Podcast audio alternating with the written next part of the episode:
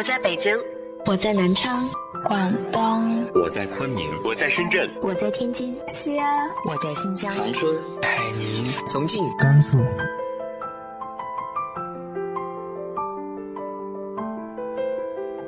这里是 FM 幺八零八四，昨天的你的现在的未来，我是主播背着吉他的蝙蝠女侠。无论你在哪儿，这里都有我的温暖等你。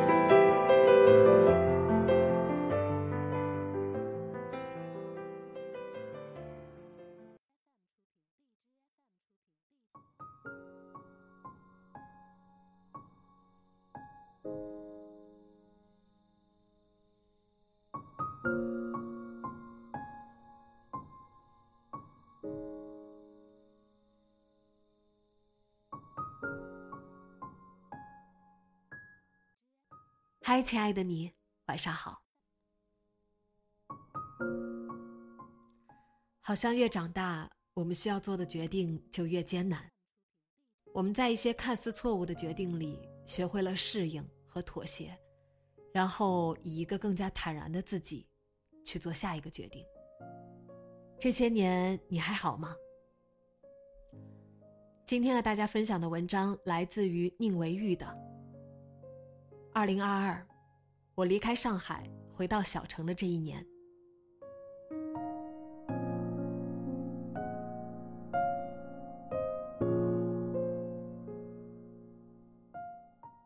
二零二一年的年中，我做出了一个决定，结束了为期五年的上海漂泊之旅，回到一座小城市发展。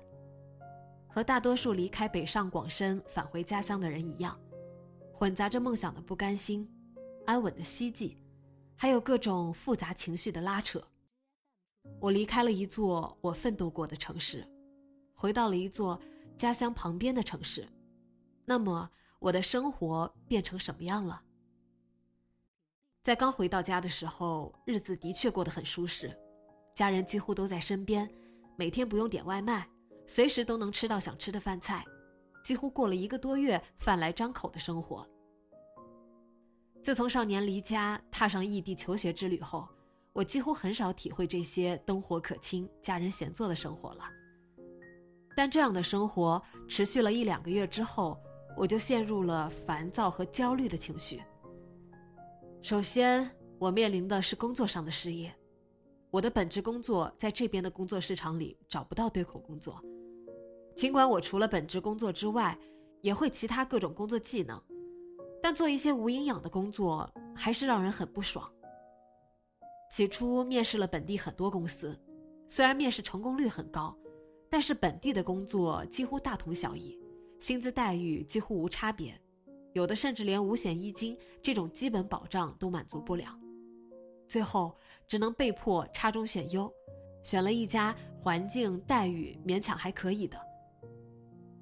工作的问题解决了。但其他问题接踵而至，经济收入上巨大的落差让我一蹶不振。回到小城，虽然早在之前做好了收入下降的准备，但是当你的收入真正下降四五倍的时候，它造成的生活影响和心理落差是巨大的。它让你仿佛失去了一种安全感。那些身在北上广深，那些身在大厂每天九九六的年轻人。安全感多数来源于一份工作带来的可观薪资，我也不例外。前几年，我的诗和远方，我的梦想和野心，往往都建立在我拥有差不多的工资和定额的存款。这些东西让我时刻在一座陌生的城市充满信心和勇气。我可以自由远行和消费，也可以辞职或者休息。这份来源于金钱的安全感。让我感觉仿佛一切可以重来。只是回到小城之后，我的安全屏障似乎消失了，我的工资又回到了那年刚毕业、刚在西北小城实习的情景，我的生活仿佛重新倒退。我回到的这座城市，名义上是一个三线城市，但实质上的经济发展比一些四五线城市更差。几乎一大半人都在考公务员，躺平主义在这里盛行，内卷在这里都很少感受得到。到点下班，在所有人眼里是一件很正常的事。缓慢无比的节奏和互联网的高速发展形成了鲜明对比。城市化经济发展中，有些城市和城市的区别，的确是天上地下。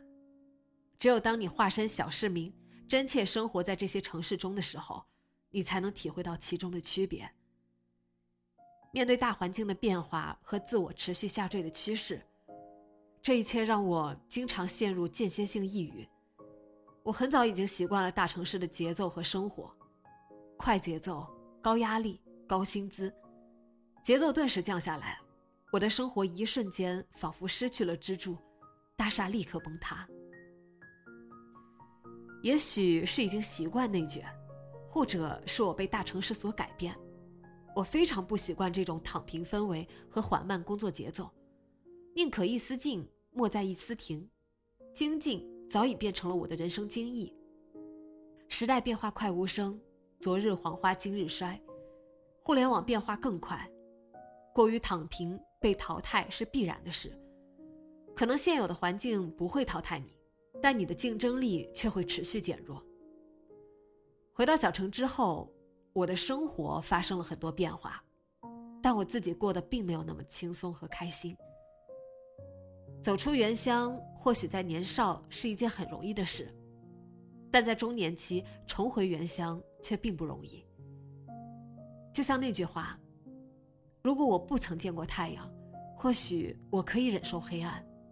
可如今，阳光将我的寂寞照耀得更加荒凉。”深渊见鱼同样是一件很痛苦的事。去过了更远的世界，见过更多的人，也很难再心安理得的回归一隅。西北偏北，种不了玫瑰；西北的荒凉贫瘠也一如既往。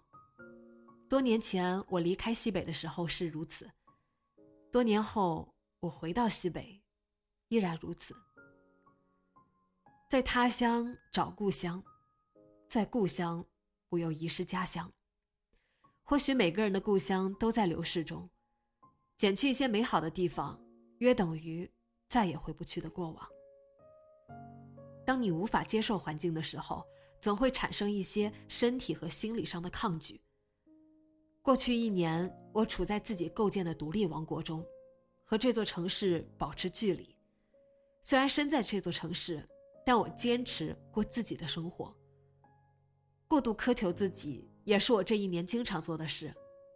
我不允许自己倒退，不允许每天没有学习，不允许自己拿不到理想的薪资，不允许躺平。每一次拒绝环境带来的影响，每一次对自我进行修正和要求，都伴随着情绪上的不断内耗。漫长的时间里，我失去了一些普通的快乐。我的感知麻木，周遭一切皆不在意。过去一年，除了读书笔记，我也少写其他文字。我失去了表达欲和探索欲，我逐渐倾向于麻木。那些飞扬的、真挚的文字，也从我的脑海中消失不见了。虽然我每次都提醒自己，要放轻松，要让自己快乐一点，但多数时刻，我都身处在一种。毫无生机的机械生活里。关于这个话题，去年有很多人和我探讨过，很多本地人经常语重心长告诉我：“再过几年你就习惯了，等到结婚了，有了孩子，你就习惯了。安心躺平，被环境同化是必然的事。”每次听到这些，我只是不置可否。我很确定。这些不会是我做出的选择。有些人血里带风，他们注定不会被同化，也不会停下前行的脚步。过去这一年，新冠也让我的生活发生了很大变化。之前以为小城市地处边缘，疫情会对小城市影响比较小，但事实却完全相反。疫情来临，大城市还有足够的物资和力量应对。小城市却动辄生死。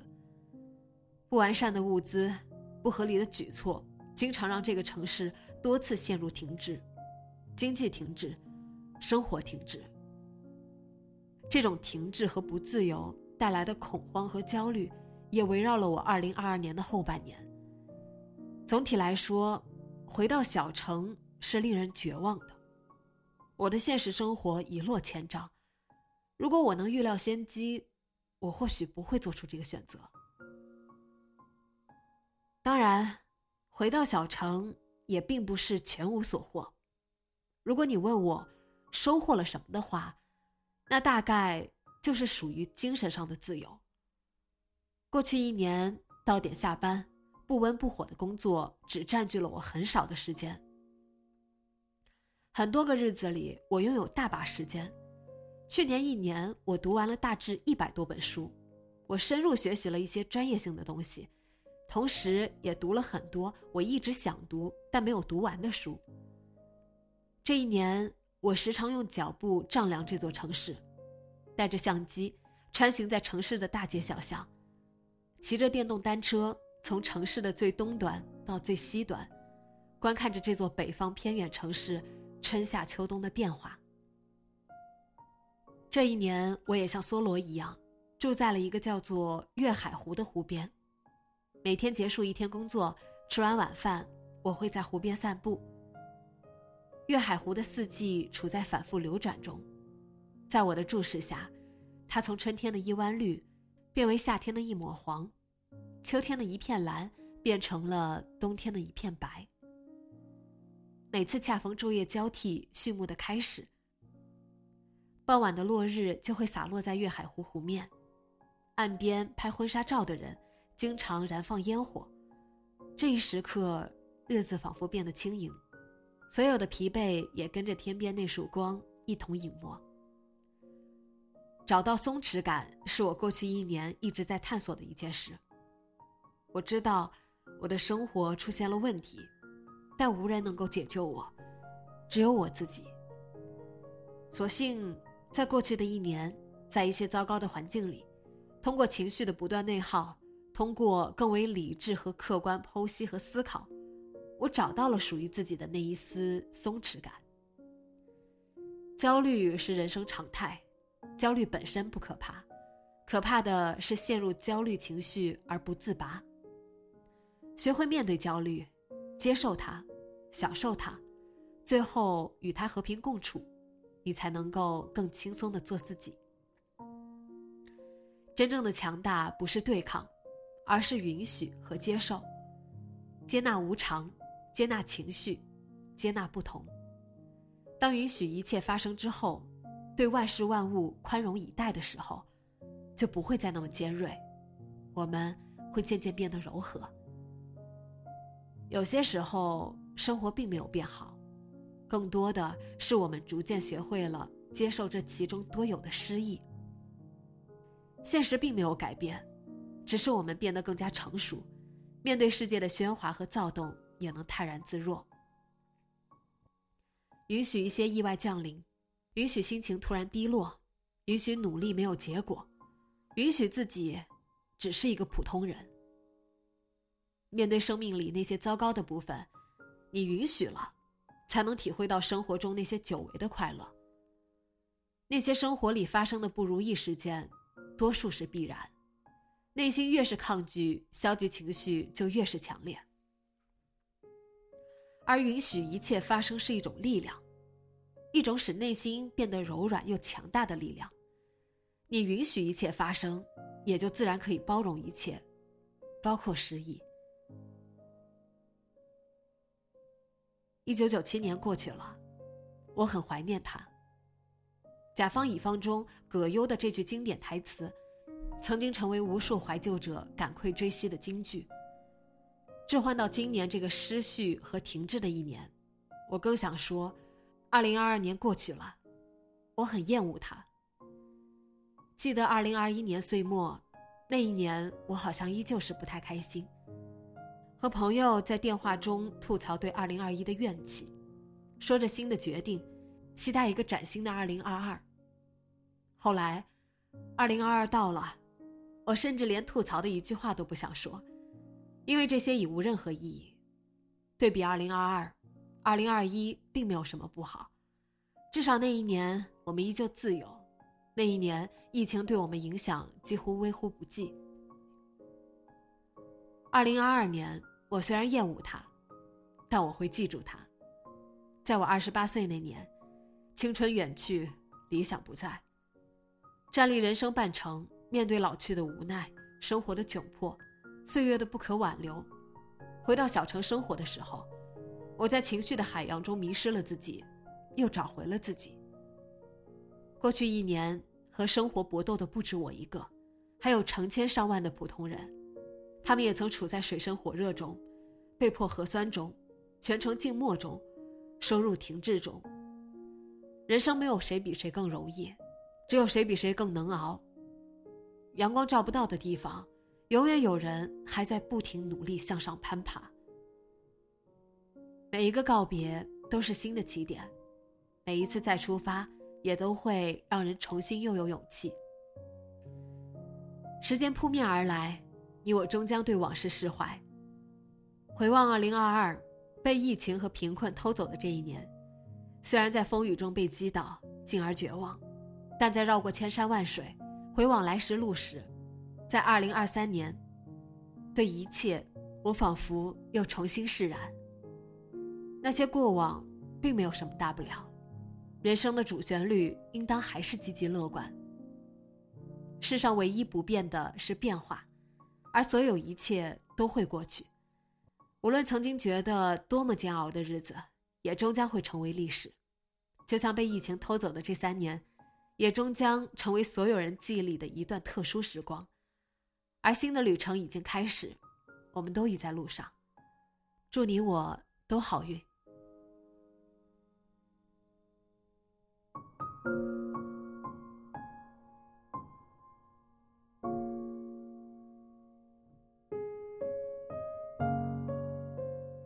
二零二三已经过半，今年的目标实现的怎么样了？直接在节目下方留言分享给我吧。